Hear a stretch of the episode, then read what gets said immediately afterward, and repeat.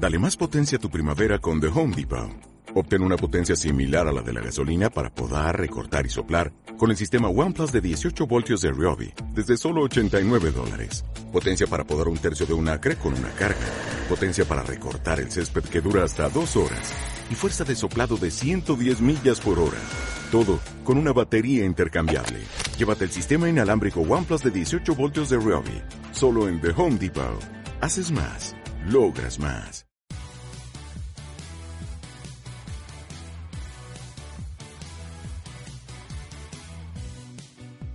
Vivimos una era fantástica, llena de pelis molonas y series entretenidas. Pero eso no era todo. Grandes programas y dibujitos, música, libros y videojuegos. Los viejos frikis nunca mueren. Un podcast sin igual lleno de nostalgia y fricadas sin parar.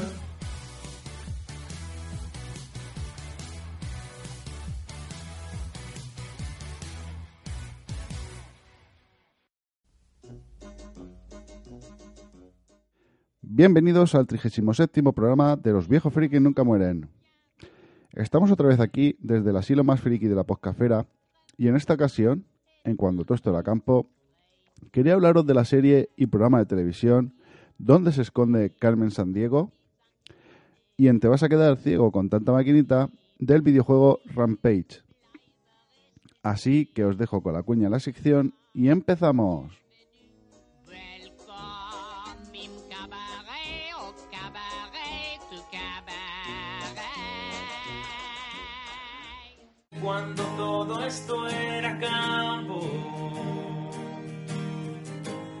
De Pamela Anderson en mi habitación, de llamarte al fijo y grabarte una canción, intentando que no hablase el locutor. En busca de Carmen Sandiego.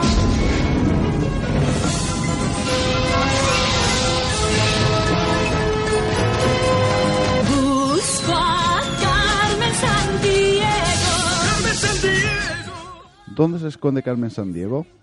Empezó siendo un videojuego divulgativo que se transformó en una serie y programa de televisión eh, de género cómica educativa. Eh, llegó aquí a España en mediados de los 90 y el programa se creó como respuesta a los resultados de una encuesta de National Geographic que mostraron que los estadounidenses tenían un conocimiento bastante escaso de la geografía.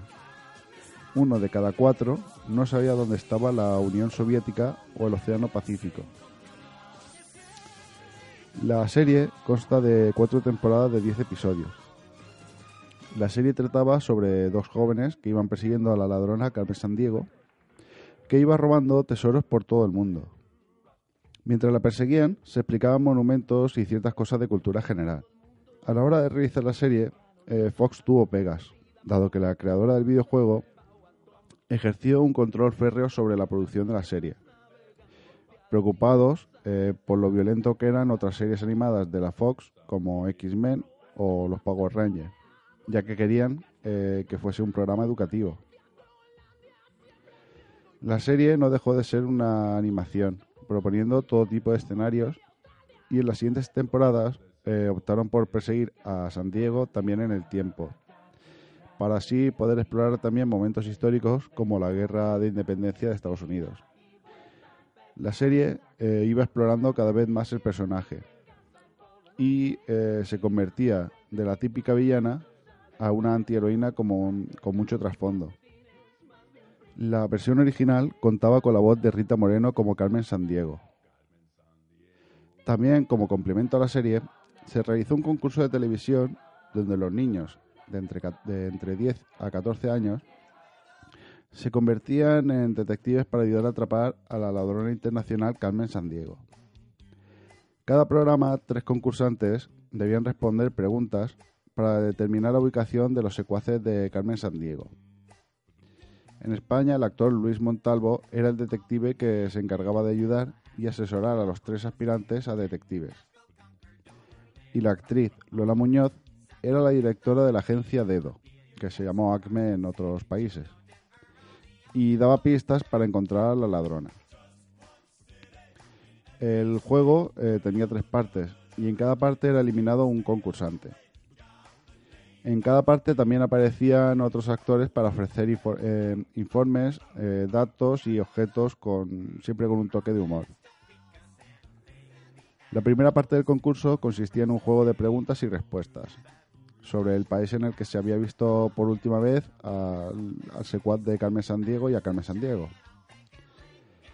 La segunda transcurría en una estación de tren en la que debían eh, relacionar conceptos.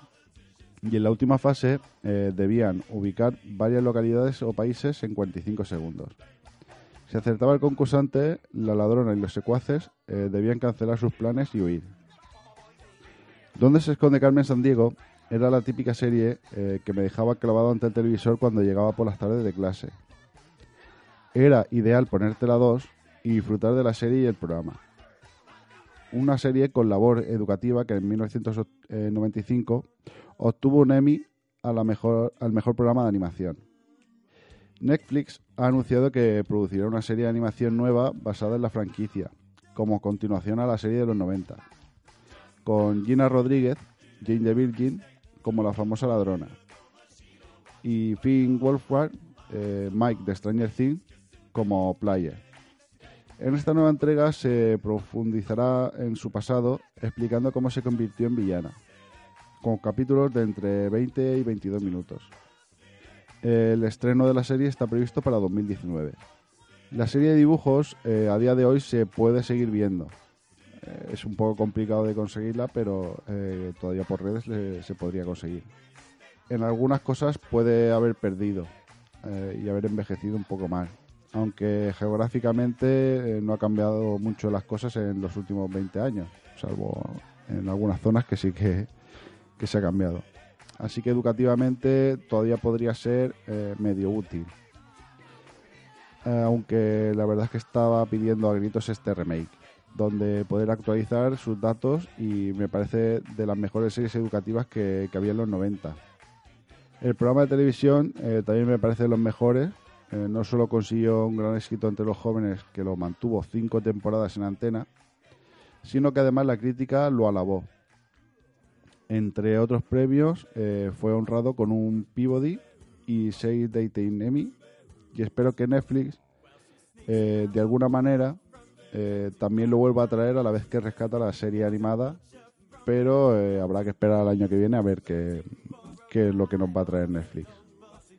Ahora os dejo con el tema Jump, que lanzó en 1984 Van Halen y que está catalogada como una de las canciones más influyentes del rock and roll.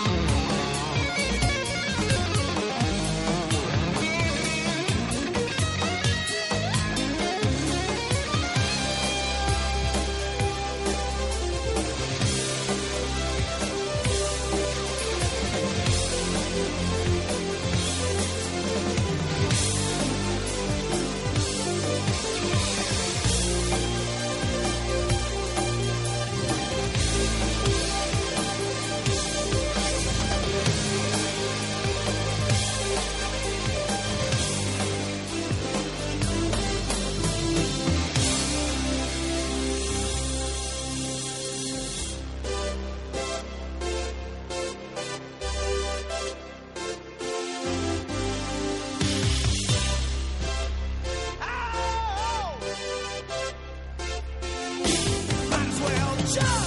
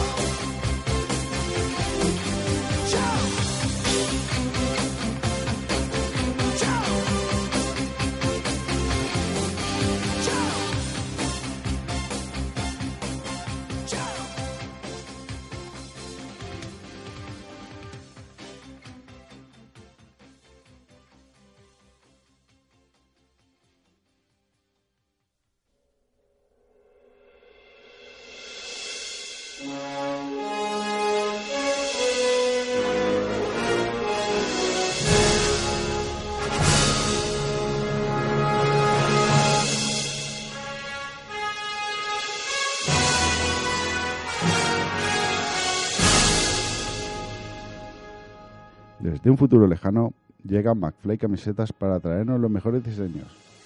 Si tú también quieres tener las mejores camisetas con diseños muy divertidos y originales, como el recién lanzado Meeple Master, una camiseta dedicada a las jugonas y jugones de la casa, entra en su página www.mcflycamisetas.com. También los podrás encontrar en Facebook, Instagram y Pinterest para ver qué nuevos diseños nos traerán. Camisetas McFly, las camisetas del futuro en el presente.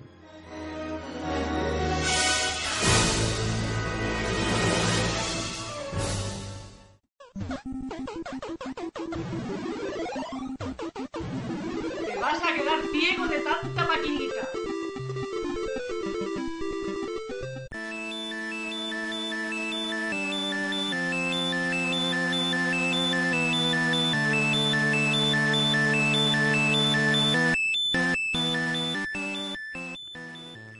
Rampage es un videojuego arcade de 1986 eh, desarrollado por Midway. Los jugadores toman el control de monstruos gigantes tratando de sobrevivir a los ataques de las fuerzas militares. Cada ronda se termina cuando una ciudad en particular es completamente reducida a escombros. Puede jugar hasta tres jugadores simultáneamente. Los protagonistas son tres humanos que se transforman en monstruos gigantescos, que son George, un gorila gigante parecido a King Kong, que llega a convertirse en esto debido a una vitamina experimental. Ralph, que es un hombre lobo gigante debido a un aditivo alimentario. Y una especie de lagarto a lo Godzilla, debido a un lago radiactivo. Y debido a que se han convertido en estas bestias, tienen la necesidad de arrasarlo todo. Y es lo que debes hacer para pasar de nivel. En cada pantalla deberás destruir una ciudad llena de edificios, devorar personas y destruir helicópteros, tanques y demás vehículos militares. Los tres protagonistas pueden trepar por los edificios mientras lo destrozan y lo convierten en escombros. Las balas de los militares, así como los proyectiles, cartuchos de dinamita y golpes de otros monstruos, podían dañar al jugador. Para recuperar vida, aparecerán varios alimentos como frutas o pollo asado al golpear las ventanas. También pueden agarrar personas y comérselas, para recuperar algo de vida. En el caso de que un personaje sufra demasiado daño, se transformará en una persona desnuda y se paseará por la pantalla tapándose con las manos. En ese estado, otro monstruo puede comérselo. Si no, puede salir de la pantalla y volver desde un dirigible con la vida llena, pero sin la puntuación que llevaba hasta ese momento. En las ventanas pueden aparecer civiles pidiendo ayuda agitando los brazos. Los monstruos pueden agarrar a los civiles dándole bastante puntuación y dejarlos en el suelo para salvarlos. Pero cada monstruo solo puede agarrar un tipo de civil. George solo puede coger mujeres. Ralph solo eh, puede agarrar hombres de negocios. Y Lizzie, personas mayores. El juego se desarrolla en distintas ciudades de Estados Unidos durante 128 días, comenzando en Peoria, Illinois y terminando en Plano, de Illinois también. Si juegas durante 768 días, el juego vuelve a, a restablecerse al primer día. El juego apareció en 1986 para máquinas recreativas, muy adictivo, sobre todo por el hecho de poder jugar hasta tres jugadores en la misma máquina. Después fue llevado a casi todas las plataformas del momento. Atari 2600, 7800, ST y 8 bits, Amiga, Spectrum, Astron CPC, NES, Master System, IBM y MS2. Posteriormente también saldría para Nintendo 64. En la versión de Atari añadieron un cuarto personaje, Larry, que era una rata gigante. Y en la NES quitaron al Ralph, reduciendo los monstruos a dos, ya que la consola no tenía opción de poder jugar tres jugadores al mismo tiempo. En el juego Lego Dimension hay un nivel desbloqueable donde tienes que ayudar a George en su forma humana a destrozar el área antes de que lo hagan eh, Ralph y Lizzie. En la película Romper Ralph, el protagonista adopta su nombre por el lobo de este juego, y ambos hacen lo mismo, romper edificios. El juego ha sido precedido por varias secuelas. En 1997 apareció el juego Rampage World Tour para Nintendo 64, PS1, Saturn y Game Boy Color. La mecánica era igual, pero con mejora de gráficos. Después, en 1999, aparecería Rampage 2 Universal Tour. En este, los personajes de las anteriores entregas son capturados, pero vuelve a ocurrir otro accidente que crea nuevos monstruos que deben, rescata- que deben rescatar a los originales. En el año 2000 llegaría Rampage Through Time, donde, como dice el título, las bestias viajan en el tiempo para crear el caos en el presente, pasado y futuro. En 2001, para las portátiles Game Boy Advance, aparecía Rampage Puzzle Attack, que se basa en el rompecabezas típico al estilo Drone Manía. De estos que se van, te van dando do- bloques de colores y los vas fusionando hasta que juntas los suficientes para que desaparezcan. Y el último que ha sido lanzado en esta saga, eh, Rampage Total Destrucción, apareció para PS2, Cube y Wii en 2006. El juego estaba totalmente en 3D y en este último juego habían 30 bestias en PS2 y Cube y 40 en Wii. El próximo 13 o 20 de abril, mm, he estado mirando las fechas y es que bailan mucho, supongo que será eh, finalmente el 20 de abril en todo el mundo y a lo mejor el 13 en Estados Unidos. Se lanzará la película, eh, creo que se ha traducido como Proyecto Rampage, que será la adaptación cinematográfica de este juego. Con Dwayne Johnson, la Roca, como protagonista. Eh, y esta adaptación viene con varias diferencias. Las bestias no son seres humanos, sino que son animales desde el principio. George será un gorila blanco en lugar de pardo, para que no se confunda con King Kong. Eh, Dwayne Johnson eh, es el protagonista, pero no será ninguna de las bestias, sino que será el cuidador de, de George. Como resumen, el juego es bastante sencillo, con una mecánica muy sencilla, pero es muy adictivo.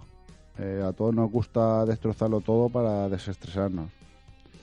Así que el juego sigue siendo entretenido, ya que es muy fácil de manejar y, la verdad es que es muy divertido. Si tenéis la ocasión de encontrarlo con un emulador de mame, eh, dale una partida y veréis cómo lo seguís pasando genial. Yo intentaré encontrar algún enlace eh, a Rampage que sea eh, libre para poder ponerlo en alguna en alguna de las redes sociales.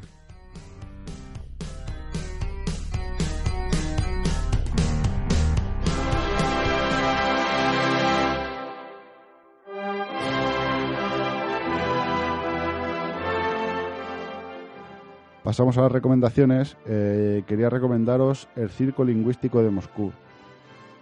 Es un podcast donde unos amigos eh, eligen una palabra y le dan un repaso a su definición en la RAE, comentando lo que significa para ellos esa palabra y anécdotas que tienen eh, relación con ellas. Es muy divertido, bastante gamberro y simpático. Y os voy a dejar la promo del podcast. Ha llegado a la ciudad el Circo Lingüístico de Moscú. No hay payasos, solo gilipollas. Papá, papá, llévame al circo lingüístico de Moscú. No te voy a llevar, niño, porque me has sacado un 4 en conocimiento de media. Lingüístico de Moscú. Mmm, qué rico.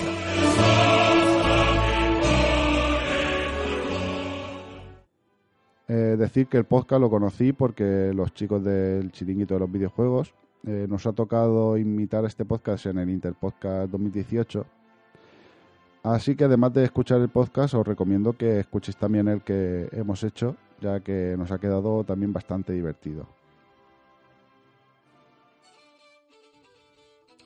Pasamos a los comentarios en el podcast 35, donde hablaba de quién engañó a Roger Rabbit y Toast Y ese nos decía, me encanta escucharte Raúl, como siempre muy entretenido. Gracias por el programita. Bueno, muchas gracias a ti, Jess, por escucharme y sobre todo por pasarte a comentar. Un saludo muy grande.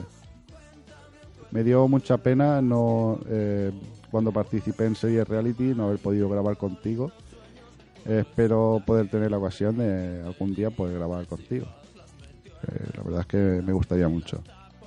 Un abrazo muy grande. En el podcast 32, eh, donde hablaba de Drácula de Bram Stoker y Diablo, buscando pelis decía, ¿qué vos has tenido de hablar de semejante peliculón como Drácula, querido Yayo? Tengo que reconocer que la película Hey Mickey la conocí por ser parte de la película Bring It On.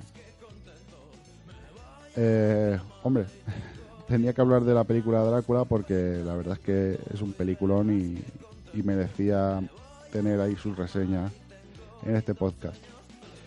Eh, sobre la canción de Mickey en la película Bring It On, eh, aquí se tradujo como, creo que era como por todas o, o algo así, que era de estas de, de animadoras que salía Kirsten Dance.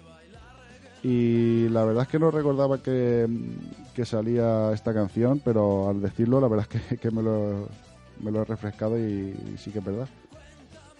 Eh, una película bastante entretenida, un poquillo típica estadounidense, pero, pero sí, muy divertida. Muchas gracias por pasarte a, a comentar. En el podcast 36, eh, donde hablaba de Torrente el brazo de la ley y Torrente el juego, Nadal decía, otro buen programa. De la peli recuerdo una escena en particular. Cuando se lava las manos antes de ir al baño, he visto más de uno que hace lo mismo. No sé si lo aprendieron eh, de Torrente. Saludos. Muchas gracias por el comentario, Nadal. Eh, esa escena sí es muy típica y de hecho, mm, no recuerdo si lo dije en el podcast, pero en la forma del agua eh, hay una escena que, hace referencia a esto. Eh, hay una escena en la que uno de los personajes dice que no se lava las manos antes de, ir al baño y por lo visto es un homenaje a, a Santiago Segura y a Torrente. Muchas gracias por, por el comentario, por pasarte a comentar y por escucharme. Un abrazo muy grande. Bueno, y hasta aquí el podcast de esta quincena de los viejos frikis nunca mueren. Muchas gracias por haberme escuchado. Os recuerdo que podéis seguirme y comentar a través de la página de Facebook con el mismo nombre que el podcast. En Twitter como arroba yayofriki, a través del blog www.yayofriki.com, ver los vídeos que hemos subido mi sobrina y yo en nuestro canal de YouTube y además eh, ahora ya hay canal de Telegram donde subo cada podcast eh, en el que participo y, y alguna chorrada también que se me pase por la cabeza, aunque últimamente se me pasan pocas chorradas, la verdad.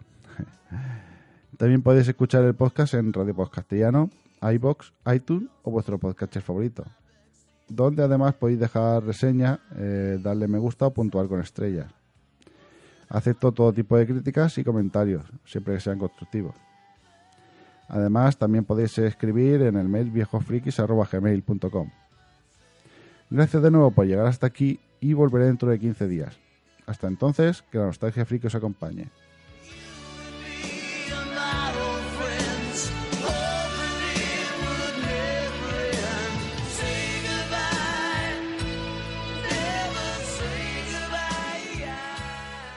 El Yayo Friki ya se tiene que marchar, pero volverá muy pronto con contenidos curiosos. Los viejos friki nunca morirán. El Yayo Friki no podcast grabará cada quincena con vosotros. Traerá nostalgia para todos. Y en iBox e iTunes lo podrás escuchar.